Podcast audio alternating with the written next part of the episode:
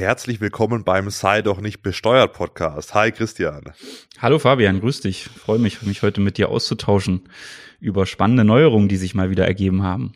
Also heute soll es mal ums Jahressteuergesetz 2022 gehen. Da gab es ja doch einige Überraschungen auch, die vor allem nächstes Jahr dann auf uns zukommen, mhm. aber zum Teil bei der Photovoltaikanlage sogar rückwirkend zum 01.01.2022. Da gibt es einige Änderungen. Also diese Woche ist auf jeden Fall schon viel passiert. Letzte Woche auch sind bewegende Steuerzeiten. Ja, genau.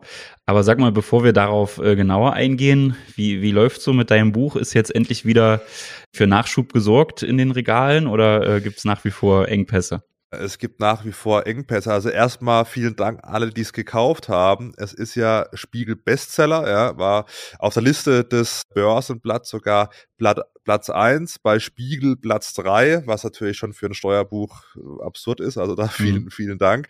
Der Verlag hat nicht so wirklich mit der Nachfrage gerechnet. Das führt dazu, zu der paradoxen Situation, dass ich jetzt eigentlich in diesen ganzen Spiegel Bestseller Regalen in den Buchhandlungen der Republik stehe aber oft dann ein Schildchen dran ist, ja, wir liefern dieses Buch nach. Ja. Melden Sie sich gerne irgendwie am Infoschalter. Das ist natürlich schlecht, vor allem in der Weihnachtszeit, wo man dann ja. konkurriert. Ich war gestern in Stuttgart, Platz zwei äh, der Spiegel-Bestsellerliste, war ganz lustig oder traurig. Die hatten so ein eigenes Regal, wo es nur dieses Buch gibt, also Kaffee am Rande der Welt, hat so ein mhm. Geschenke, eigenes Geschenkeregal und bei mir gab es in Stuttgart immerhin noch zwei Exemplare, aber gegen so 300, die da in so einem Geschenkeregal stehen, ist es halt ein unfair fairer Wettbewerb. Aber trotzdem ja. vielen Dank all die es gekauft haben. Platz drei bin ich sehr zufrieden. Sehr gut, ja. Na, ist ja auch ein schönes Geschenk. Also ich habe auch hier einige bestellt für unsere Kanzlei und ich will das äh, also allen so fachlichen, nicht fachlichen Mitarbeitern, die jetzt vielleicht in, in der Organisation, im Marketing oder so arbeiten, will ich das so für den Start bei uns geben, dass man einfach auch äh, so in die Steuerwelt mal reinkommt. Ich finde, das ist dafür auch echt gut. Und äh, für alle, die sich da eben äh, näher mit beschäftigen wollen, ist das, glaube ich, auch echt ein ganz gutes Weihnachtsgeschenk. Ja, ja, ja, also kauft gerne fleißig ein. Bei, bei Amazon gibt's doch Bücher, sonst fast nicht mehr. Das ist leider ein bisschen traurig. Aber naja, so ist es. Da war ich erst gestern Buchhandlung in Stuttgart und gegenüber ist das neue Schloss. Da war ich dann noch bei unserem Podcast-Kollegen, ja, dem Finanzminister, ja, Herr Bayers und habe dann auch einen Podcast aufgenommen. Also der zweite mhm. Podcast in zwei Tagen bei mir. Oh, sehr gut, okay. Das heißt, der Finanzminister von Baden-Württemberg, wahrscheinlich genau, von den Grünen, genau. ja, jemand, oder? Genau, genau. Das war ganz spannend. Also der kommt wahrscheinlich am Freitag raus. Mhm. Und die brauchen ein bisschen länger in der Post-Production als wir, Christian. Das ja, spricht für oder gegen uns, ich weiß es nicht. Ja, für uns natürlich.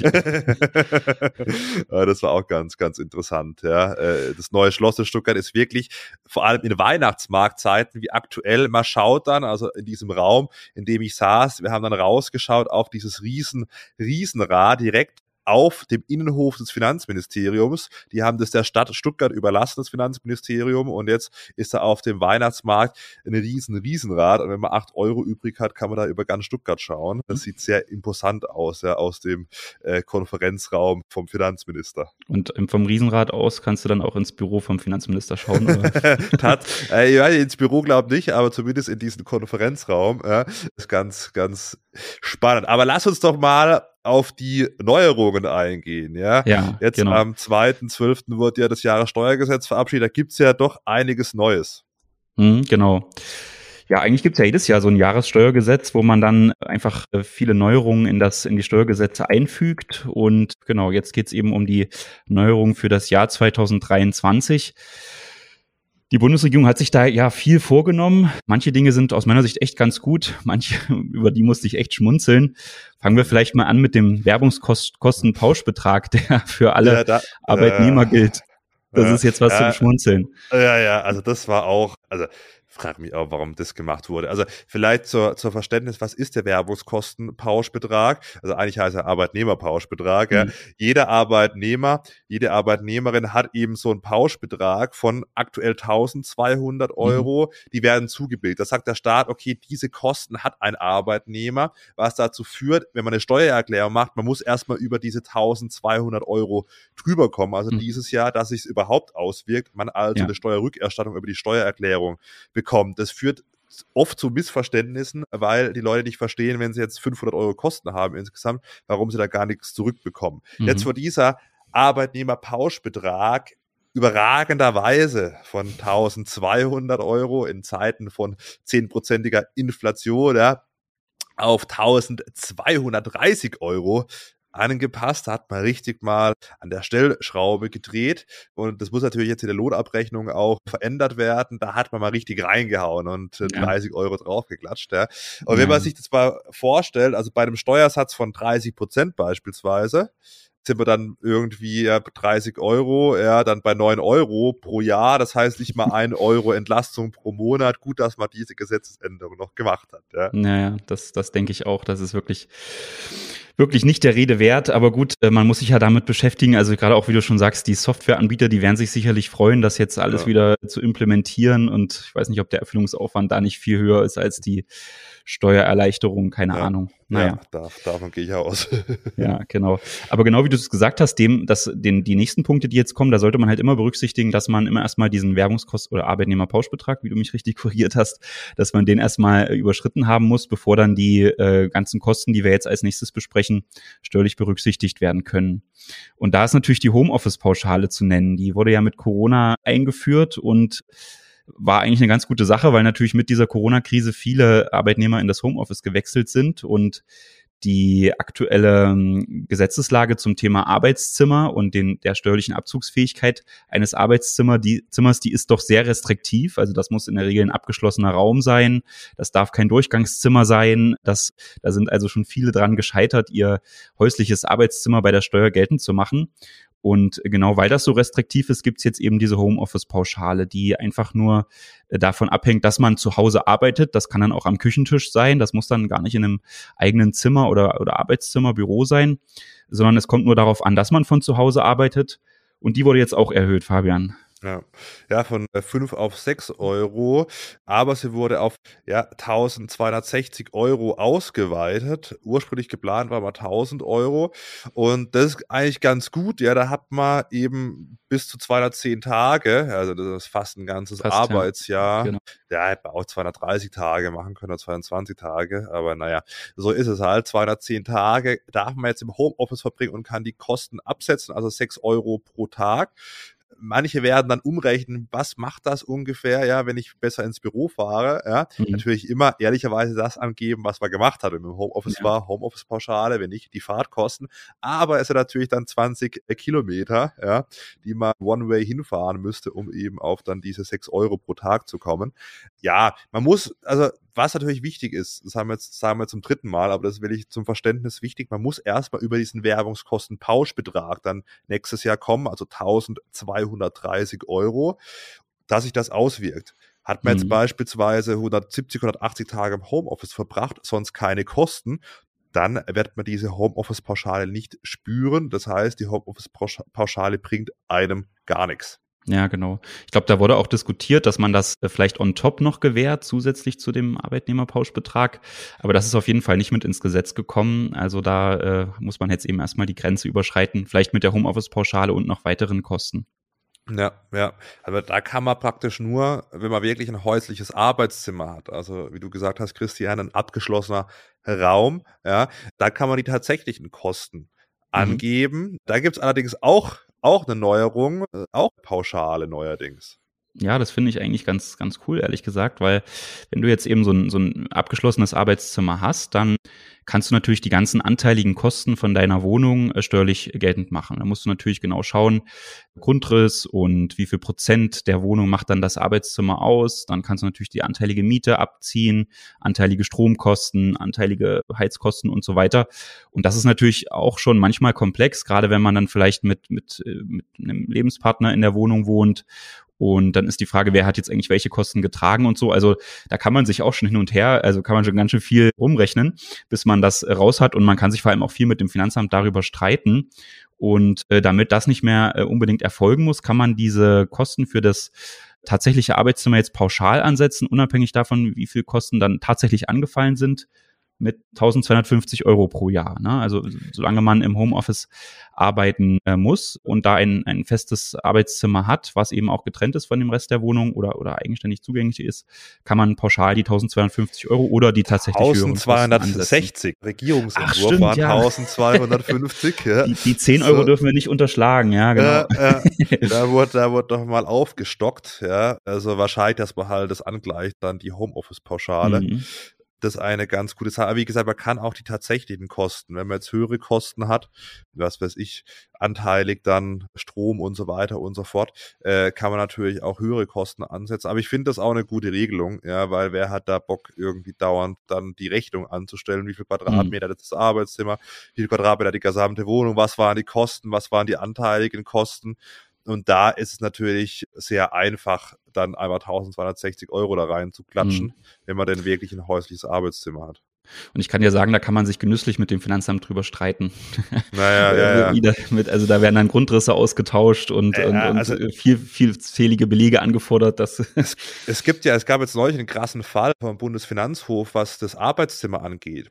Da hat eine Dame war das sogar, glaube ich, ein Arbeitszimmer angegeben und der Finanzbeamte hat ihr nicht geglaubt. Und dann hat sie gesagt, ja, sie kann aber auch Bilder schicken und so weiter und so fort.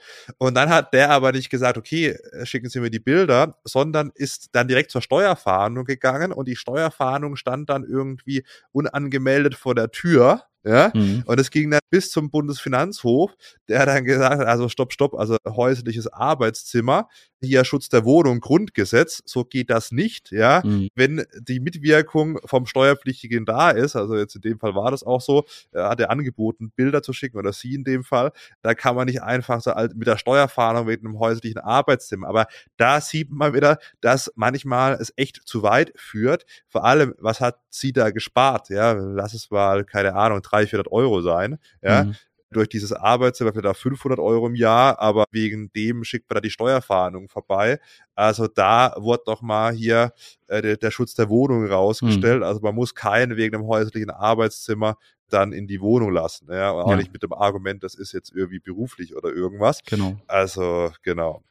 Ja. Und du, ein, muss, ein Hinweis, ja, achso, genau. Für, für ja, ja, nee, nee, hau, nee, nee, ja, ja, also, weil, die, weil die Sache ist mit diesen Pauschalen, ne, auch gerade die Homeoffice-Pauschale, was man da zusätzlich noch abziehen kann, sind natürlich Arbeitsmittel. Also wenn man sich jetzt noch ein, beispielsweise einen Schreibtisch oder einen höhenverstellbaren Schreibtisch kauft, einen Schreibtischstuhl, Technik, ja, das ist natürlich immer zusätzlich noch zu der Homeoffice-Pauschale als äh, Werbungskosten mit abziehbar. Das sollte man auf jeden Fall mit beachten. Dadurch kommt man natürlich vielleicht ganz schnell über den äh, Arbeitnehmerpauschbetrag.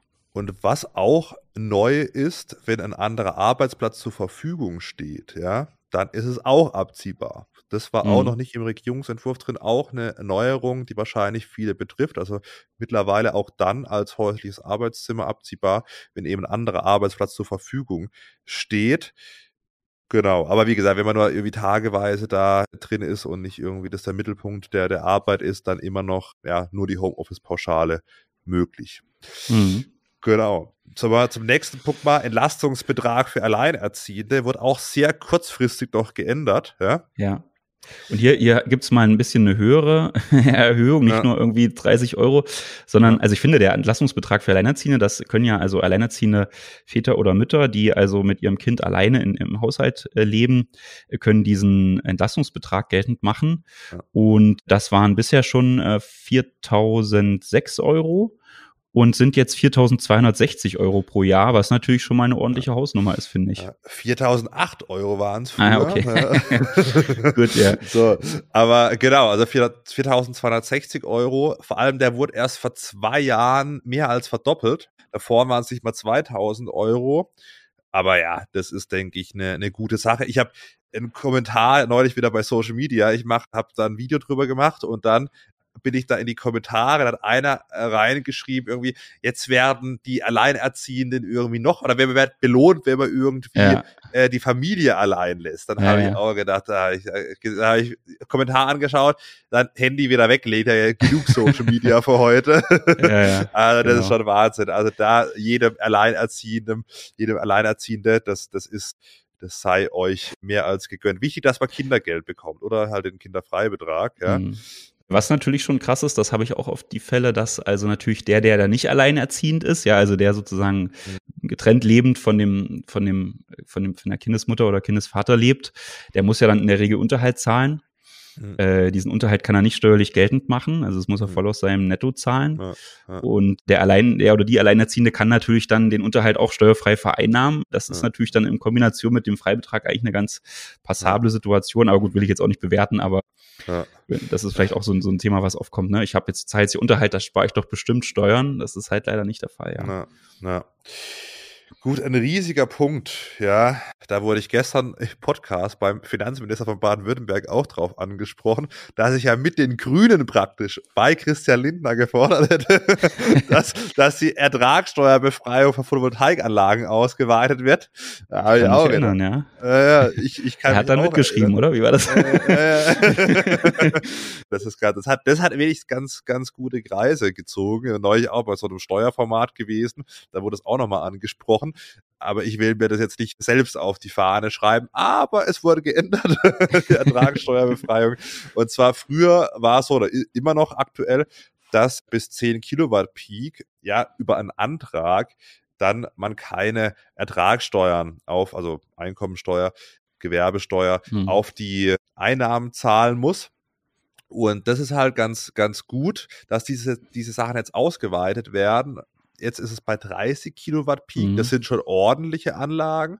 Und also auf Einfamilienhäusern, Nebengebäuden, was ich, Carports und so weiter. Dann gibt es auch sonstige Gebäude, also beispielsweise gemischt genutzte Wohn-Gewerbeeinheiten, da ist es pro, pro Einheit bei 15 Kilowatt dann und insgesamt, also wenn man da mehrere Photovoltaikanlagen hat, als Steuerpflichtiger, da kann man dann bis zu 100 Kilowatt Peak sogar dann ertragsteuerfrei vereinnahmen das ist echt eine ordentliche Hausnummer, finde ich. Mhm. Ja, finde ich auch. Also es läuft ja mit den Photovoltaikanlagen meistens so, dass man die sich aufs Dach äh, bauen lässt, dann den eigenen Stromverbrauch darüber abdeckt und darüber hinaus wird ja gerade im Sommer noch viel mehr produziert und diesen Strom speist man dann ein und da bekommt man vom Energieversorger eine Vergütung. Die ist jetzt auch mittlerweile oder wird in 23 wieder etwas höher sein, als das früher der Fall war, sodass sich das sogar lohnen kann, dann diesen Strom auch einzuspeisen. Und das Problem ist natürlich, wenn man einspeist, kriegt man ja eine Vergütung und die ist halt in der Regel steuerpflichtig, ja, weil man natürlich gewerblich tätig wird mit der Photovoltaikanlage. Und das war halt oft das Problem, dass man eigentlich gesagt hat, okay, na, das rentiert sich vielleicht gerade so, aber dann muss ich noch 500 Euro im Jahr dem Steuerberater zahlen, dass der hier für mich diese äh, steuerliche Abwicklung macht aus den Einspeiseerlösen vom Energieversorger. Und das hat es natürlich unattraktiv gemacht. Und äh, jetzt mit dieser Erhöhung ist das, glaube ich, auf jeden Fall ein Anreiz, da wieder mehr zu investieren in dem Bereich, weil man einfach diese Verwaltungskosten nicht mehr hat. Das finde ich auf jeden Fall auch gut. Also 30 Kilowatt Peak, das ist schon eine ordentliche Anlage, ja. Mhm. ja. Also wir, wenn man zum Beispiel, also ich habe auf einem Einfamilienhaus mal eine Photovoltaikanlage gebaut, so ein, so ein, so ein klassisches 120 Quadratmeter Einfamilienhaus, da ging 17 Kilowatt Watt, Watt Peak drauf. Also da ist die Grenze schon ganz hoch gesetzt. Ne? Also da kann man auf so einem Standard-Einfamilienhaus macht man vielleicht 10 bis 15 drauf, ja, so von Größe und, und mit 30 kann man da schon ordentlich auf große Häuserdächer auch ja. Photovoltaikanlagen drauf machen.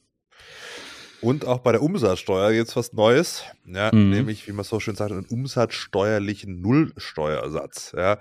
Also es gibt noch Umsatzsteuer, die ist aber bei 0%, also de facto gibt es keine mehr, aber man kann die Vorsteuer dann trotzdem ziehen.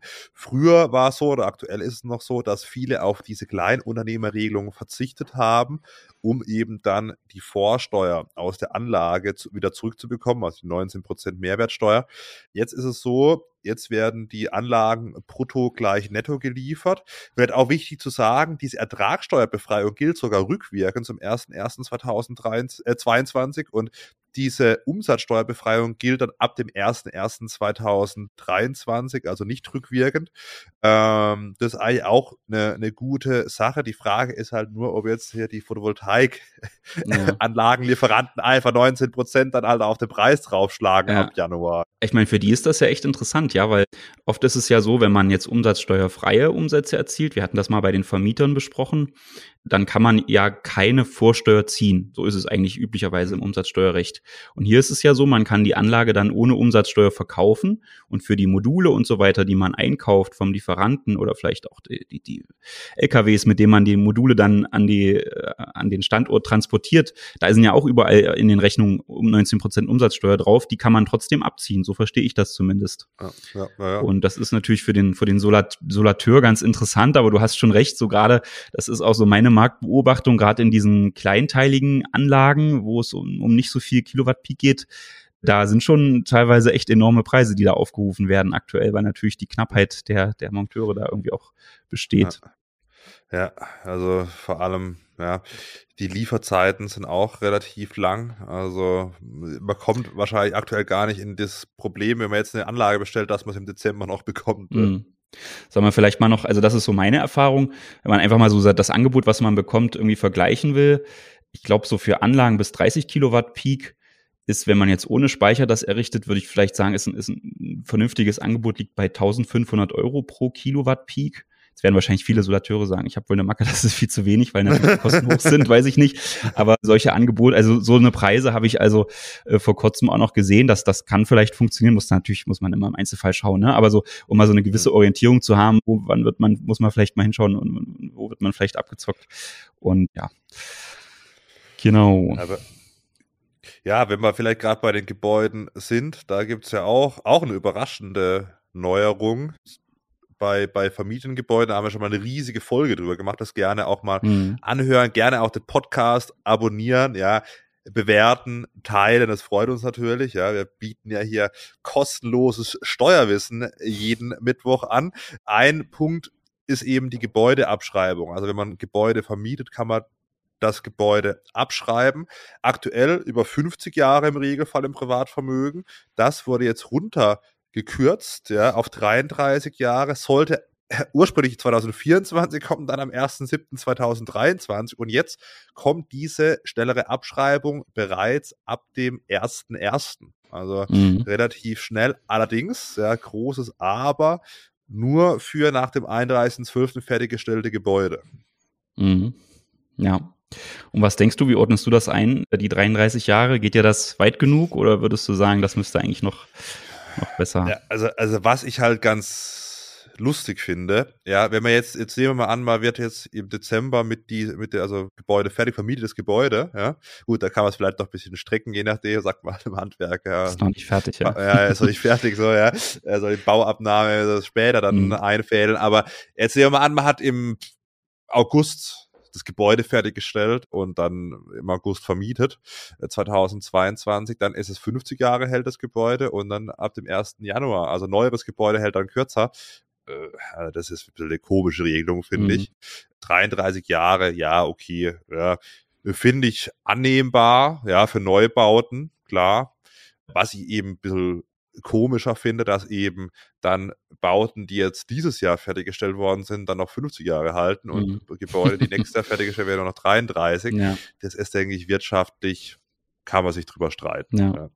Ich hatte mit meinen äh, Bauträgermandanten auch dazu mal gesprochen und die sind da schon ein bisschen erbost drüber und sagen, das müsste eigentlich noch viel weiter gehen, weil es wohl so ist, wenn du neue Gebäude baust, jetzt haben die natürlich viel mehr technische Anlagen da auch mit integriert, äh, sodass da wohl die Nutzungsdauer eigentlich viel niedriger sei als die 33 Jahre. Gut, wenn sie das ihren Kunden so sagen, das würden sie sicherlich nicht tun. also, keine Ahnung, kann man sicherlich unterschiedlicher Meinung sagen, sein.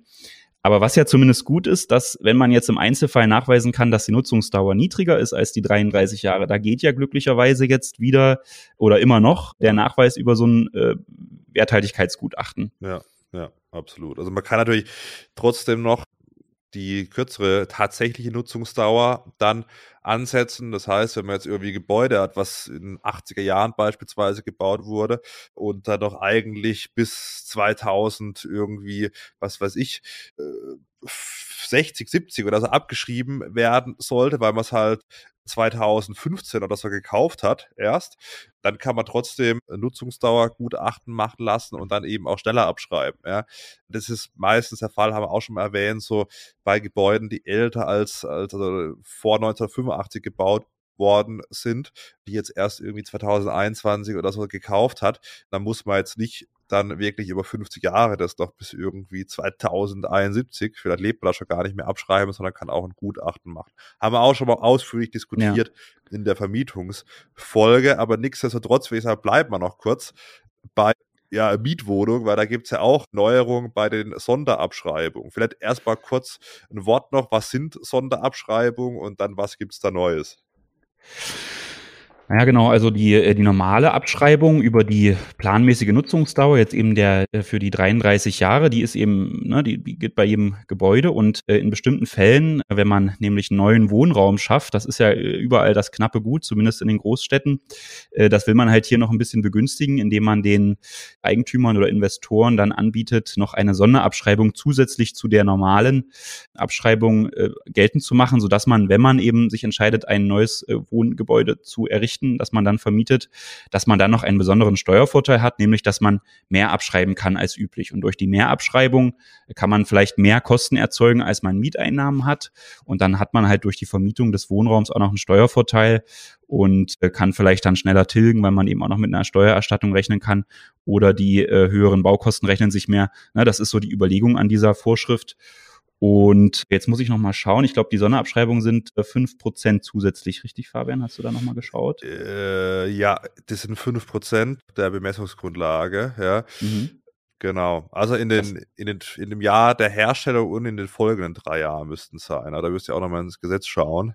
Mhm. Und ich meine auch, dass äh, die Baumaßnahmen, ja, also nach 2018 und vor 2022 sogar, gemacht werden mussten.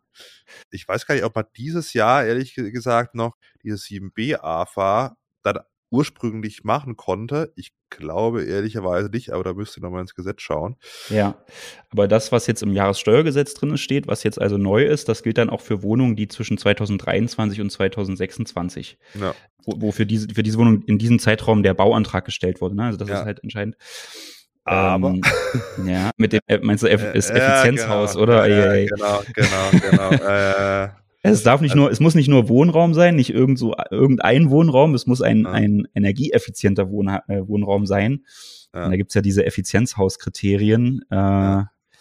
Da äh, könnte ich jetzt gar nicht so tief einsteigen. Ich weiß nur, dass das, dass alle Bauträger da eigentlich abkotzen, weil es da natürlich auch gewisse Gutachter gibt, äh, geben muss, die das natürlich dann begutachten, ist das Haus jetzt effizient oder nicht und die findet man nicht, da gibt es so wenige von. Also äh, ich weiß nicht, das, was ich dazu gehört habe, ist, dass das, glaube ich, immer wieder auch eine große Herausforderung ist, das äh, Thema wirklich auch umzusetzen, ne? dass das also eine, eine größere bürokratische Hürde auch ist. Ja, absolut. Aber das gibt's und wir haben relativ viele Neuerungen bei Immobilien, ja. Eine Neuerung, da habe ich auch schon mal ein Video drüber gemacht, ist die Bewertung von Immobilien. Ja? Mhm. Äh, insbesondere dann interessant, wenn man eine Immobilie erbt oder geschenkt bekommt, ja, im, im Zuge der vorweggenommenen Erbfolge da, also da muss man fairerweise sagen, da hat der Gesetzgeber nicht so viel Spielraum bei der Bewertung an sich gehabt. Das ist, sind zwei Urteile des Bundesverfassungsgerichts, die gesagt haben, man kann Immobilien nicht anders bewerten als jetzt, was weiß ich, Guthaben, Bankguthaben beispielsweise, und da die Immobilienpreise nun mal gestiegen sind die letzten Jahre, muss man auch die Bewertung anpassen. Was man hätte machen können, es war ein Antrag von, von CDU und CSU, dass man die Freibeträge in der Schenkung Steuer und in der Erbschaftssteuer hochsetzt, dass man eben immer noch diese Immobilien steuerfrei äh, erben oder, oder geschenkt bekommen kann. Das wurde nicht gemacht. Und jetzt führt es schon dazu, dass manche Immobilien doch, ja, sagen wir mal, sehr stark an Wert gewinnen, da eben diese Bewertung Bewertungsgesetz auf diese äh, Immobilienwertermittlungsverordnung angepasst wird. Die ist aus dem Jahr 2021 und da waren die Immobilienpreise schon ein mhm. bisschen höher. Und das wird schon dazu führen, dass es zu mehr Erbschaft und Schenkungssteuer kommt, ja, zumindest mhm. im Regelfall. Ja, es gibt halt so standardisierte Bewertungsverfahren für diese Frage, wie viel Erbschaftssteuer oder Schenkungssteuer fällt an. Und oftmals war es so, dass diese standard standardisierten Bewertungsverfahren echt zu einem günstigen Preis gekommen sind, der oft eben unter dem tatsächlichen Marktpreis lag. Und jetzt wird das eben angepasst an die aktuellen Marktpreisniveaus. Und man hat auch immer noch die Möglichkeit, wenn man jetzt sagt, das ist zu hoch und der aktuelle Marktpreis liegt aus irgendwelchen Gründen, die man vielleicht in dem Bewertungsverfahren nicht wiederfindet, kann man auch ein Wertgutachten erstellen, um den niedrigeren Wert noch durchzusetzen. Also da wurde natürlich jetzt auch viel geschimpft über diese Vorschrift, das wäre eine versteckte Steuererhöhung und so weiter und so fort. Klar ist das, ist das blöd, aber ich glaube, äh, in Summe ist das schon gerechtfertigt, meine ich. Ja, es gibt auch das Familienheim. Also wenn man jetzt mhm. beispielsweise mhm. erbt von den Eltern ein Haus, dann kann man, wenn die Eltern oder ein Elternteil das bis zum Lebensende genutzt hat, selbst einziehen, ja, und dann zehn Jahre drin wohnen bleiben und dann bis zu 200 Quadratmeter Wohnfläche gibt es dann keine Erbschaftssteuer. Darüber hinaus nur anteilig, also beispielsweise die Wohnung ist 210 Quadratmeter groß, dann zahlt man dann auf nur 10, 200 Zehntel dann Erbschaftssteuer der einzige Haken daran, man muss zehn Jahre drin wohnen bleiben. Und in der heutigen Berufswelt, ja, ich habe gestern jetzt auch, als ich da mit dem Finanzminister von Baden-Württemberg unterwegs war, da war seine Mitarbeiterin, hat gesagt, sie ist jetzt aus Freiburg nach Stuttgart gezogen, relativ spontan für den Job.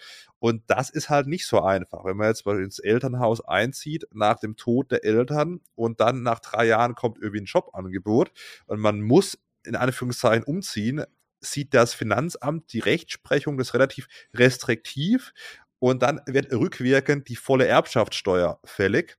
Und das ist natürlich schon brutal, weil hm. das als Finanzamt muss ja nicht wegziehen. Du entscheidest dich ja irgendwie freiwillig, jetzt einen Job anzunehmen, aber naja, so freiwillig ist mhm. dann meist auch nicht. Und das ist dann schon, zehn Jahre sind halt heutzutage in der heutigen Welt, wo sich alles so mhm. schnell dreht, ja, wo ein, wo ein Buch über Steuerspiegel Bestseller wird, ja, ist es doch, sind zehn Jahre relativ, sind zehn Jahre relativ lang.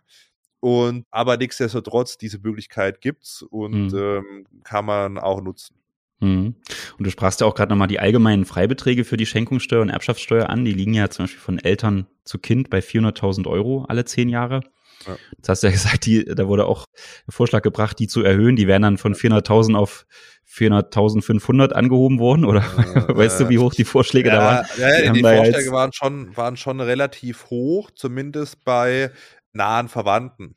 Hm ich, ich habe jetzt lustigerweise die, die Zahl, glaube ich, im Kopf für, für entferntere Verwandte oder, mhm. oder, oder, oder, oder Freunde auch. Das waren die Vorschläge statt 20.000, 33.000 Euro, also mhm. jetzt nicht so hoch. Aber ich ja. glaube, dass diese Vorschläge der CDU, CSU, was jetzt Kinder anging, beispielsweise schon im 100.000er Bereich, also mhm. 100.000 Euro mehr waren eben aufgrund dieser Tatsache, dass jetzt diese Immobilienwerte in der äh, Erbschaft und Schenkungssteuer da mhm. hoch kommen. Ja, also wie gesagt, man kann immer noch dieses Häuschen steuerfrei vererben, aber klar, dieses Familienheim, ich habe mir diese Debatte live angeschaut im Bundestag, Jahressteuergesetz, was man so als Steuernerd so macht, ja. Mhm. Äh, und äh, dann äh, hat es mich auch gewundert, ja, es ist natürlich schon so, klar gibt es diese Familienheimregelung, aber diese zehn Jahre. Da gibt es ja, ein interessantes Urteil, jetzt wird es ein bisschen Nerd-Talk, aber naja, wo, wenn ich hier, ja. Es gibt jetzt ein relativ aktuelles Finanzgerichtsurteil bei wirklich psychischen Krankheiten, die ärztlich dazu führen, dass ich aus diesem Haus ausziehen muss. Ja, mhm. hat jetzt Finanzgericht erstmals zugebilligt, dass dann dieser Steuerhammer rückwirkend mhm. in der Erbschaftssteuer nicht greift. Also es gibt eine leichte Tendenzen, aber mhm. wenn ich wegen einem Job wegziehen will, dann sagt das Finanzamt, pff, bleib halt hier ja. oder zahl die Steuer. Ja? ja? Also da sind wir noch nicht so weit. Vielleicht entwickelt sich da die Rechtsprechung, wird sicherlich in dem Bereich noch einige BFH-Urteile auch geben, weil ich denke, ja, Immobilienvermögen wird stärker vererbt und auch die Lebensgewohnheiten sind immer, sei mal, schneller und da wird sicherlich noch einiges kommen. Aber wie gesagt, die Grundzüge haben wir jetzt mal dargestellt. Oder willst du da zu dem Thema noch was ergänzen, Christian? Ja, vielleicht, man kann ja auch überlegen, wenn man jetzt mit so einem sich darüber ärgert, dass man vielleicht mehr Erbschaftssteuer irgendwann mal zahlen muss, dass man vielleicht wirklich im Vorfeld schon anfängt, über die vorweggenommene Erbfolge die Kinder zu begünstigen. Mhm. Man kann ja alle zehn Jahre diese Freibeträge geltend machen und zum Beispiel sagen, man, äh, man überträgt das Haus schon mal an die Kinder und behält sich noch ein Wohnrecht vor, so ein Niesbrauch. Das sind ja gängige Gestaltungen, um dann diese Erbschaftssteuer auch für den Fall der Fälle schon mal auszuhebeln. Äh, ja, wer da Interesse hat, kann sich da vielleicht auch nochmal mit beschäftigen. Das ist ja. eigentlich so ein, so ein üblicher Weg, um, um das Thema auch noch ein bisschen abzumildern. Ganz interessant finde ich auch, äh, zwischen Geschwistern gibt es so einen Freibetrag von 20.000 Euro. Mhm. Ja? Mhm. Also das ist schon, schon crazy. Also ich kann einer wildfremden Person im Prinzip den gleichen Freibetrag schenken ja, auf der mhm. Straße mhm. wie meinem Bruder oder ja. meiner, meiner Schwester. Das ist schon ganz, ganz interessant. Ja. ja gibt es auch ein Gerichtsurteil. Ich bin mir damit beschäftigt, was mich interessiert hat. Ja. Aber jetzt wollen ja, wir nicht so, gehen wir mal weiter, ja. Wir, wir, wir sehen bestimmt noch ein Video dazu, früher oder später. Ja, ja. ich glaube, es gibt sogar irgendwo, ein, äh, zwischen meinen tausend Kurzvideos gibt es, glaube ich, irgendwo ein Video, wo das erläutert wurde. Ja, okay. äh, genau, ja. Der nächste Punkt, gehen wir mal von den Immobilien so ein bisschen weg. Oder sollen wir erstmal nochmal was zur Gas- und Wärmepreisbremse sagen, dann da bleiben oh ja, wir nochmal kurz bei der Immobilie. Mhm. Äh, genau, also das hat mich auch so ein bisschen gewundert. Ich habe es gar nicht so auf dem Schirm gehabt, muss ich ehrlicherweise sagen.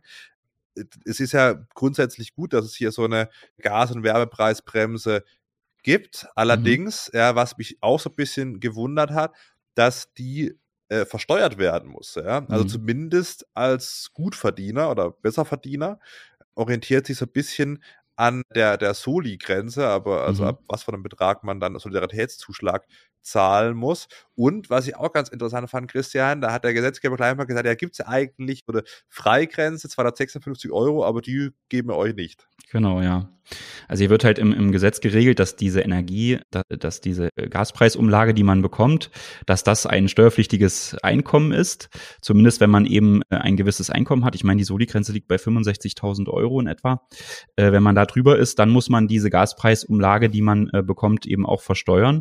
Und dann stellt sich natürlich die Frage, ja, was sollen das jetzt für Einkünfte sein? Gibt es ja eigentlich im Einkommensteuergesetz nicht so staatliche Zuschüsse als Einkunftsart? Kennt man eigentlich nicht, ja. Dafür ist das Steuergesetz nicht vorgesehen. Eigentlich soll man ja nur das äh, versteuern, was man tatsächlich auch sozusagen durch eigene Arbeit äh, erwirtschaftet hat äh, oder durch Kapitaleinkünfte oder so. Und na gut, dann hat man eben gesagt, es gibt ja immer noch den Auffangtatbestand der sonstigen Einkünfte und äh, genau die sollen das dann hier auch sein äh, wenn man das zumindest für seine Privatwohnung oder sein Privathaus bekommt, diese Gaspreisumlage, dann ja, muss man das eben als sonstige Einkunft versteuern. Und da gibt's eben diesen Frei, diese Freigrenze von 256 Euro. Man kennt das vielleicht so auch von den Kryptowährungen. Das ist nämlich auch diese Einkunftskategorie. Da, da weiß man eigentlich, dass man diese so geringe Beträge trotzdem äh, vereinnahmen kann, bis 256 Euro ohne Steuern zu zahlen. Aber das ist dann hier da nicht der Fall. Bei, da sogar 600 bei den Kryptowährungen, ja. Ach stimmt, ja, das ist ja, die hat mich jetzt Fabian gut korrigiert und gerettet. Das ist nämlich letztendlich äh, doch eine andere Einkunftsart. Du hast recht, ne, wenn man zumindest die verkauft. Ja, also das insofern äh, das bitte löschen, was ich gerade gesagt habe.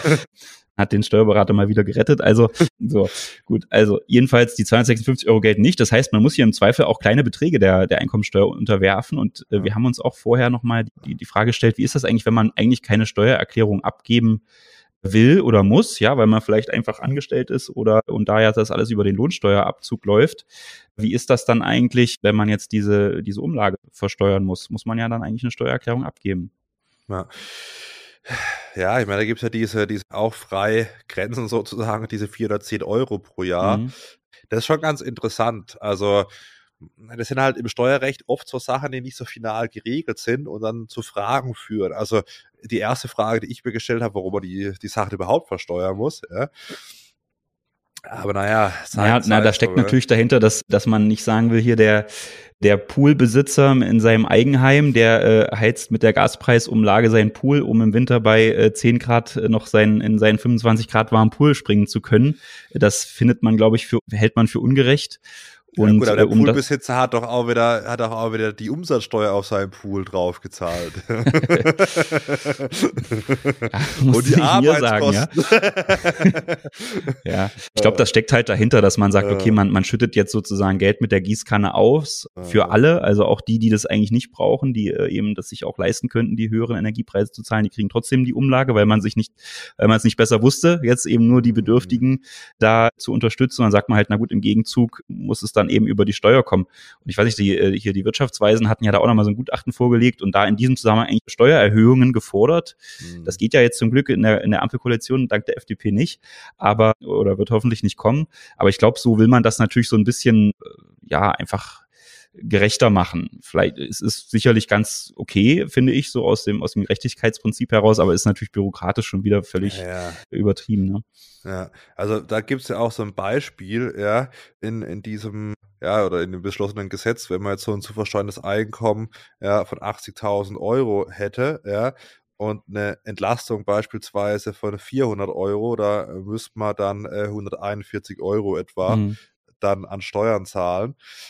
Ja, also das ist halt auch was, ja, diese ganzen Regelungen, Sonderregelungen und so weiter, das führt halt zu viel Bürokratie. Und dann frage ich mhm. mich, was von diesen Steuern, von diesen, ja. jetzt in dem Beispiel, ja. schon da wirklich dann übrig bleibt. Aber na jo, ja. so ist es halt, ja. So, genau. Dann vielleicht aber Sprung zurück. Jetzt haben wir, glaube ich, alles, was Immobilien äh, angeht, abgehandelt. Mhm. Jetzt vielleicht nochmal, ja, die, die nicht in Immobilien investiert sind. Bei, bei den Aktien gibt es auch eine eine Neuerung. Ja, das war schon relativ früh klar, dass das kommt, aber auch eine sehr überschaubare, Christian. Ja, genau. Der Sparerpauschbetrag, der wird von 801 Euro auf 1000 Euro erhöht. Bei den äh, Kapitalanlegern, jetzt eben die zum Beispiel Aktien halten oder Fonds und so, äh, da ist es ja so, die können keine Werbungskosten geltend machen, grundsätzlich. Also da, wenn man da jetzt sagt, ich sitze aber hier in meinem Arbeitszimmer und bereite mich da auf meine äh, Investments vor, dann ist das, spielt das keine Rolle. Diese ganzen Kosten kann man nicht abziehen, selbst wenn man irgendein Abo hat von einer Zeitschrift, äh, in der, in der man sich Anlagetipps holt, das bringt alles nichts, die kann man nicht steuerlich geltend machen. Dafür gibt es eben diesen Sparerpauschbetrag. Man sagt eben so standardisiert, geht man davon aus, wer Kapital anlegt, hat eben hier diese 1000 Euro an Kosten, Verheiratete dann eben 2000 pro Jahr, die man ansetzen kann und, und dafür ist aber auch Schluss. Ja, das ersten, ist für ersten 2023, ja. also dieses Jahr noch 801 mhm. Euro. Aber keine Sorge, haben wir auch schon mal an anderer Stelle erläutert, nicht auf die Kurssteigerungen, sondern wirklich auf realisierte, also verkaufte Aktien beispielsweise oder ETFs, mhm. was auch immer. Haben wir auch schon eine Folge drüber gemacht, das da gern mal reinhören. Ja, das, das gleicht halt nicht mal die Inflation aus. Man muss wissen, 2009 wurde dieser Sparerpauschbetrag eingeführt, seitdem unverändert. Ja. Jetzt haben wir es ja bei 10% Inflation, ja, und natürlich die Jahre davor hat man auch Inflation. Zwar nicht so eine hohe, aber immerhin. Und jetzt hat man den, also aus meiner Sicht zu niedrig von 801 Euro auf auf 1000 Euro 1000, verdoppelt. Ich habe äh, damals noch im während der Zeit des Wahlkampfs, ja, da im ersten Livestream mit Christian Lindner mal gesprochen und er meinte, in der Höhe von der Verdopplung wäre das schon angemessen. Also dann wäre man mhm. dann bei, bei EGAT beispielsweise bei 3200 Euro. Mhm. Jetzt sind wir nur bei EGAT bei 2000 Euro zu mhm. zweit.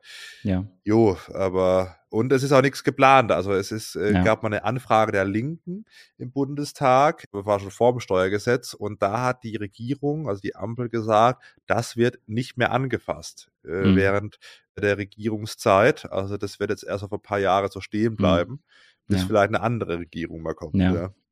Und das BMF hat sich mit diesem Gesetzesentwurf hier vorgenommen, ich habe es mal aufgeschrieben, Privatpersonen sollen mehr Möglichkeiten für den privaten Vermögensaufbau bekommen, beispielsweise durch die Erhöhung des Sparerpauschbetrags, steuerliche mhm. Anreize für die Aktienanlage und entsprechende Maßnahmen mit Bezug für die Altersvorsorge zu treffen. Mhm. Tja. Also ich weiß nicht, ob ich jetzt dadurch motiviert bin, mehr Geld anzulegen. Äh, ähm, ich glaube, äh. der Punkt ist natürlich, wenn man sich so ne, seine Rentenvorausberechnung mal anschaut, äh, das ist natürlich traurig, ja, und man muss natürlich was machen. Und äh, also ich glaube, man fährt äh, wahrscheinlich am besten, wenn man das auch selbst in die Hand nimmt und das Geld nicht irgendeiner Versicherung gibt, dass sie das dann für einen machen. Mhm. Aber eigentlich so unter diesen Voraussetzungen, dass man ja dann immer ab bestimmten Beträgen dann eben diese, diese 25 Prozent Kapitaltragsteuer zahlt, das ist natürlich dann schwieriger für die, für die, für das Alter ja, vorzusorgen. Vor allem, wenn man dann mal nach Frankreich rüberschaut, das ist von mir, kann ich ja echt fast rüberschauen hier aus Freiburg. Die haben so ein Konto 150.000 Euro, wo ich in europäische Aktien dann eben auch ansparen kann und da sieht man mal, über die Grenze 150.000 Euro. Wir haben es jetzt auf 1.000 Euro erhöht. Mhm. So, fast schon, fach schon nur das 100-fach, 150-fach. Aber naja, so ist es jetzt. Jo. Ich glaube, die genau. Franzosen gehen ja auch eher in Rente, die brauchen natürlich dann mehr Geld vielleicht. Ja, ich weiß ja, nicht, aber das glaub, hat sicherlich damit nicht zusammen. In dem Bereich eine sinnvollere Politik, vielleicht in anderen Bereichen dann auch, auch weniger. Ja, was auch ganz interessant ist, es betrifft zwar relativ wenige äh, Unternehmen oder, oder Menschen in Deutschland, aber es gibt ja eine, man nennt es nicht Übergewinnsteuer, man nennt es, glaube ich, Energiekrisenbeitrag. Mhm. Aber in Klammern über, na gut, ich weiß gar nicht, ob so ein Gesetz steht, Übergewinnsteuer steht zumindest in Klammern. Äh, ja. Also das wurde ja heiß diskutiert, Mhm. vor allem als dann anfing, dass die Energiepreise gestiegen sind und sich da einige ja, Energiekonzerne bereichert haben. Ja, was Hm, heißt ja, bereichert? Die haben natürlich, äh, das finde ich immer so ein bisschen komisch an der Diskussion. Ja, vor, äh, als Corona losging, gab es irgendwie einen negativen Ölpreis kurzzeitig. Äh. Ich glaube, da sah es dann sehr schlecht aus bei den äh, Wirtschaftsplanungen von diesen Unternehmen. äh, Und äh, jetzt zwei Jahre später sieht es halt sehr gut aus, weil die, weil die Rohstoffpreise stark gestiegen sind. Ich weiß nicht, ob man da von Bereicherung sprechen kann. Ja, Die haben halt einfach, äh, sind Risiken eingegangen, werden jetzt dafür belohnt, aber gut, äh, kann man sicherlich auch anderer Auffassung sein. Ja, also das ist schon ganz interessant. Da werden die Gewinne jetzt abgeschöpft. Das So, und wollen wir nochmal äh, sprechen, welche Unternehmen betroffen sind? Also ich habe Ja. hier gelesen, Erdöl, Erdgas, Kohle und Raffinerieunternehmen, die in diesen Bereichen tätig sind, die sind von dieser Übergewinnsteuer äh, betroffen. Und zwar müssen die, also das ist der Fall, wenn die, fün- und so ein Unternehmen ist man, wenn man 75 Prozent seines Umsatzes aus diesen Bereichen erzielt. Ja. Ja, und dann wird äh, der, der durchschnittliche Gewinn der letzten drei Jahre, also 2018 bis 2021 genommen, ja, beziehungsweise die letzten vier Jahre, und dann darauf, wenn der mehr als 20 Prozent oberhalb des, des durchschnittlichen Gewinns liegt, dann werden 33 Prozent des Gewinns praktisch, ja, kann man schon sagen, abgeschöpft. Mhm. Ja. Ja. Aber offensichtlich, es war ja auch die Überlegung, dass man vielleicht auch hier die äh, Photovoltaikunternehmen oder auch vielleicht Windkraftunternehmen damit erfasst von dieser Übergewinnsteuer, weil die haben natürlich genauso von den hohen Energiepreisen profitiert. Die hat man jetzt offensichtlich ausgenommen, vielleicht auch ganz gut, da will man ja auch Anreize schaffen zu investieren. Ich hatte da nämlich auch schon Sorge, ich habe ja auch so eine größere Photovoltaikanlage, dass ich da auch betroffen bin von der Übergewinnsteuer. Mhm. Aber ist zum Glück nicht der Fall. So, und ja, genau. Naja, gut, wir hatten ja da schon mal drüber gesprochen, dass dieses, dieser Begriff auch Übergewinnsteuer irgendwie völlig absurd ist aus unserer Sicht. Aber schauen wir mal, wie das weitergeht. halt. Ja, ja, gespannt, wie wir eine Übergewinnsteuer zahlen müssen. Aber gut, es gibt auf der anderen Seite wird jetzt eine Rechtsgrundlage geschaffen, dass bei eben direkte Zahlung, ja, da haben wir auch schon drüber gesprochen. Ich bin ja sehr über diese Energiepreispauschale aufgeregt. Das neulich erstmal wieder in einem Format gesagt. Die Energiepreispauschale, also die 300 Euro im äh, September, die einmalig gezahlt wurden, haben ja elf Paragraphen, neue Paragraphen im Einkommensteuergesetz benötigt. Ja, und das hatte Mhm. da nur irgendwie 111. Und das hat fast eine Milliarde Euro an Bürokratiekosten verursacht. Und jetzt soll eben so, und es war deswegen, weil es eben keinen so direkten Zahlungsweg gab, dass die Regierung wirklich auch Geldleistungen direkt über die, die Steuer-ID auszahlen konnte, weil es auch keine Rechtsgrundlage gab. Aber jetzt, diese Rechtsgrundlage wird jetzt geschaffen, dass der Staat künftig das Geld auch direkt an seine Bürger und Bürgerinnen zahlen kann. Genau. Ich weiß gar nicht, ich glaube, das Problem ist dann immer noch, dass man ja keine IBAN von allen hat. Man hat ja, Ja. die Steuer-ID, aber nicht unbedingt eine IBAN. Jetzt zum Beispiel bei, bei Steuerpflichtigen, die beim Finanzamt registriert sind, hätte man die, aber ich weiß gar nicht, wie das dann zum Beispiel bei Studenten ist. Ja, also bei Rentnern liegt die IBAN auch vor, um das Geld irgendwie überall, irgendwo hin zu überweisen. Das wird, glaube ich, noch spannend, wie man das dann macht. Ähm, aber ja, geht vielleicht auch in Ja. die richtige Richtung. Da geht es ja, glaube ich, auch um das Klimageld, ne? dass man das irgendwie auszahlen kann. Ja, was ganz interessant war, es gab mal so eine Pressekonferenz, da hat Christian Lindner gesagt, es dauert wahrscheinlich 18 Monate, bis man das hat, ja. Mhm. Da bin ich mal gespannt, wie schnell oder langsam das, das geht, ja. Mhm. Christian, ein weiterer Punkt, den wir auch schon mal diskutiert haben, war Verluste bei, bei Kapitaleinkünften. Da gibt es jetzt auch was Neueres. Ja, genau, das, das hatte auch die Rechtsprechung letztendlich jetzt herbeigeführt, äh, wenn man jetzt Verluste hatte aus, aus Kapitalvermögen und verheiratet ist und der eine äh, Ehepartner macht äh, Gewinne aus Kapitalvermögen, der andere macht Verluste, konnte man die nicht ausgleichen, ja, dann war das pro Person, pro Steuerpflichtigen äh, begrenzt. Also der, der Verluste machte, äh, der musste halt erstmal wieder Gewinne erzielen, um diese Verluste ausgleichen zu können. Und das jetzt auch gekippt durch die Rechtsprechung und äh, wird jetzt auch so ins Gesetz verankert, dass man zwischen Ehepartnern dann äh, Kapitaleinkünfte, Gewinne und Verluste verrechnen kann. Das ist, glaube ich, eine ganz sinnvolle Sache. Ja. Ja, was auch eine ganz gute Änderung ist, sind die Rechnungsabgrenzungsposten.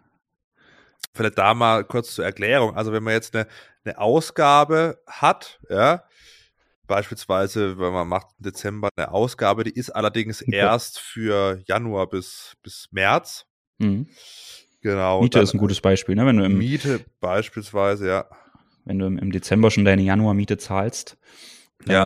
Oder das Photoshop-Abo. okay, ja, genau. Ja.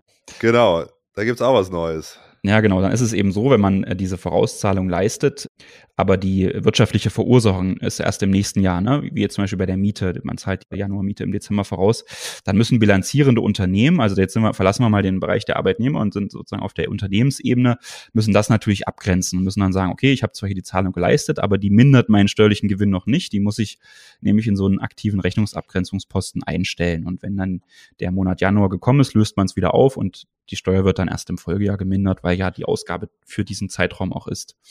Und da gab es in der letzten Zeit ein, also der, ne, die Steuerberater oder die bilanzierenden Unternehmen haben das natürlich auch immer nach Wirtschaftlichkeitsgrundsätzen gemacht. Ne? Also da hat man eben in der Regel nicht das kleine Photoshop-Abo, ich weiß gar nicht, wie teuer das ist, 100 äh, Euro im Monat oder so und, und das vielleicht 20 Mal.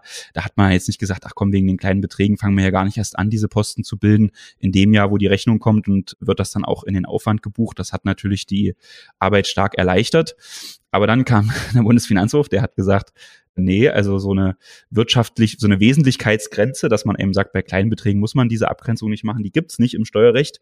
Und deswegen, wenn ihr das so macht, lauft ihr Gefahr, dass ihr dann den Aufwand steuerlich nicht abziehen könnt. Jetzt mal ganz ganz kurz dargestellt. Und da haben sich natürlich alle drüber beschwert und die Steuerberater waren auch ein bisschen genervt, weil man dann natürlich jetzt wegen so kleinen Sachen wieder viele Buchungen machen muss.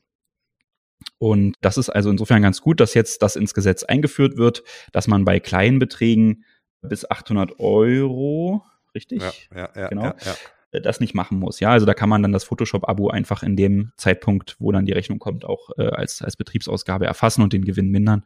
Also eigentlich eine schöne Sache. Äh, wie machst du das jetzt, Christian? Kaufst jetzt noch fleißig mehrere Male für 800 Euro irgendwelche Leistungen für nächstes Jahr ein, oder? Ein paar Bücher habe ich gekauft. Äh, sehr gut. aber, ja. aber die sind ja, das sind ja Wirtschaftsgüter, die sind ja da, fallen da nicht drunter. Nein, nein, ich, nee, kann, also. ich kann dir eine Lizenz verkaufen, wenn du willst. kann ich Bücher drucken. Eine nee. Lizenz für 799,99 Euro. 99, ja, Irgendjemand muss ja deine Bücher drucken. Also wenn es der Verlag äh, nicht kann, vielleicht kann ich das besser, weiß ich nicht. Ja, ja, ja, war ja drauf eingegangen es könnte, es, könnte, es könnte schon sein. Ja. Aber ich, ich sein, darf ja nicht gewerblich tätig sein als Steuerberater, insofern muss ich dich leider enttäuschen. Ich habe echt, das war auch ganz lustig, ja, mit der Buchhändlerin gesprochen und hat sie gesagt, es ist ja schon erstaunlich, dass es Spiegelbestseller sind, aber es keine Bücher im Regal gibt, gell? so, so, ja, gut, dass ich mich nochmal dran erinnern, ne? hätte ich es fast selbst nicht gemerkt, nachdem ich fast schon dreimal Herzinfarkt bekommen habe. Aber gut, naja, so, jetzt lass uns da nochmal, weil wenn wir alt und grau sind, haben wir es dann wieder vergessen, dann ja. sind vielleicht vorbei. Ob es da noch eine gesetzliche Rente gibt, weiß ich nicht. Ja. Ich bekomme wahrscheinlich wenig äh, aus der gesetzlichen Rente, du auch, weil du im Versorgungswerk drin bist. Ja. ja. Aber Jetzt ist die Geschichte, es gab ja relativ wegweisende Urteile im Mai 2021, dass die Rente doppelt besteuert wird. Also einerseits mhm. muss ich die Rente ab 2040 mit 100 Prozent versteuern und so, äh, sag ich mal, Jahrgänge wie unsere, auch wenn ich natürlich ein bisschen jünger bin als du, das wollen wir hier nicht verschweigen, aber wir werden trotzdem jetzt nicht vor 2040 in Rente gehen, gehe ich mal davon aus, und die müssen dann die Rente zu 100 Prozent versteuern und dann darf man als Arbeitnehmer aber nur praktisch diese Altersvorsorgeaufwendung nicht zu 100 Prozent absetzen. Durfte man nicht, ja. Es war, glaube ich, ursprünglich 2025 geplant und das wird jetzt auch geändert. Also man darf jetzt bereits ab dem Jahr 2023 seine gezahlten Altersvorsorgeaufwendung vollständig als Sonderausgaben absetzen, ja, dass man eben nicht in die Gefahr läuft, im Berufsleben das sich absetzen mhm. zu dürfen vollständig und dann aber, wenn man Rentenalter ist, es dann voll versteuern zu müssen. Ja, das glaube ich, ist, glaube ich, sinnvoll. Das ja. war ganz gut, dass der BFH das mal klargestellt hat. Ja. Dass, ja. ja. Das ist wirklich eine, eine, gute Sache. Andererseits, ja, fragt mich, was dann, dann ist ja ein umlagefinanziertes System. Also praktisch die jetzigen Arbeitnehmer, Arbeitnehmerinnen finanzieren die Rentner, Rentnerinnen ob wir da noch so, wir beide wahrscheinlich eher weniger, aber auch als, als äh, ganz normaler Angestellter, ob man da noch so viele ja, Leistungen außer gesetzlichen Rentenversicherung bekommt, dann im Rentenalter, sei mal dahingestellt. Also privat vorsorgen, also wer nicht privat vorsorgt, der macht aus meiner Sicht einen großen Fehler. Ja. ja. Also ich bin da auch sehr skeptisch, wenn wir jetzt gerade bei dem Thema sind. Da hatte ich jetzt vor kurzem auch noch mal einen Artikel gelesen, dass es jetzt wohl besonders günstig wäre, freiwillige Beiträge in die deutsche Rentenversicherung zu zahlen, weil durch, durch Corona eben da irgendwie man besonders viele Entgeltpunkte bekommen würde, ja. wenn man jetzt äh, freiwillige Einzahlung vornimmt. Das wurde dann mal durchgerechnet, wenn man jetzt äh, sagt, ne, ich, ich zahle beispielsweise 1000 Euro extra ein, wann amortisiert sich das? Also wie viel Rente kriege ich dann mehr und wie viele Jahre muss ich nach dem Renteneintritt warten, bis ich dann sozusagen diese 1000 Euro wieder raus habe? Und da kam dann raus, man muss. Die acht, Unendlichkeit. Nee, das nicht mal, aber es waren wohl 18 Jahre. Äh. Und das muss man sich überlegen, also gut, man hat natürlich das Langlebigkeitsrisiko, ja, also wenn man dann mal, mal 90 wird, was ja super toll wäre, äh, dass man, da wäre das natürlich schön, wenn man dann äh, lange Jahre noch diese höhere Rente bekommt. Aber man darf ja nicht vergessen, also wenn man das, wenn, wenn wir das jetzt machen würden hier irgendwie mit Mitte 30, ne, dann müssen wir ja nochmal gute 30, wahrscheinlich vielleicht 40 Jahre warten, bis wir dann überhaupt in die Rente gehen und dann nochmal 18 Jahre, um, um dann diesen Nettobetrag, also sozusagen unverzinst, das ist ja überhaupt nicht, der, der Zinseseffekt ist ja gar nicht berücksichtigt worden, ja. äh, zu bekommen. Also das ist, also das, wenn man da jetzt irgendwie liest, das wäre jetzt besonders günstig, das ist so oder so aus meiner Sicht völlig, völlig unlukrativ. Man sollte da so wenig wie möglich einzahlen aus meiner Sicht. Ja, ja, ja also ich zahle gar nichts ein. also, ja, also kann man ja mal sagen. Also, ja, also dieses System ist halt durch den demografischen Wandel fast schon obsolet. Ja. Mhm. Will natürlich mhm. keiner hören. Ich meine, da gibt es jetzt auch da Umbaumaßnahmen, Aktienrente und so weiter, aber das sind ja so kleine Bestandteile, die dann geändert werden. Ja, also ich bin jetzt kein großer Fan der, der gesetzlichen Rente. Ja, ich meine, ein paar Politiker haben schon mal da proklamiert, die Rente sei sicher, aber ich glaube, das wird heute, mhm. wird heute keiner mehr sagen. Aber das waren, Christian, jetzt haben wir die wichtigsten Punkte aus dem Jahre Steuergesetz 2022, ja, eine knappe Stunde, aber ich glaube, wir haben da äh, einiges jetzt genannt, besprochen, war, denke ich, ganz, ganz interessant. Ah, ja falls du nichts mehr hast, würde ich mal die Folge hier so langsam schließen. Ja?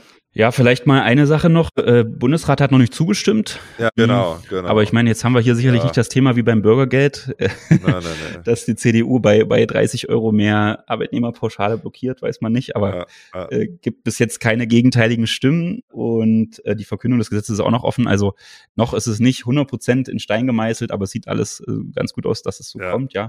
In also, neun Tagen, wenn man den Podcast jetzt gleich am Mittwochmorgen hört, ist es soweit. Am 16. Mhm. Äh, 12. soll der Bundesrat zustimmen. Ich denke mal, das ist auch, klappt auch.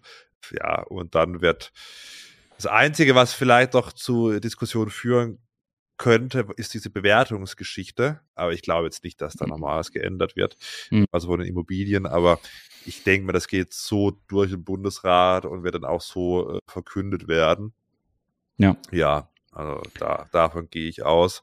Und dann haben wir diese Regelung dann ab 2023, beziehungsweise die große Änderung bei den Photovoltaikanlagen dann schon ab dem 01.01.2022 bei den Ertragssteuern. Genau, Christian. Gut, alles klar. Danke für den Austausch, Fabian. Dann ja. hören wir uns nächste Woche. Danke Viel dir. Spaß bis dahin. Ne? Ja, dir auch. Liebe Grüße aus Freiburg nach Halle. Ja, genau. Viele Grüße zurück. Ciao, ciao. Ciao, ciao.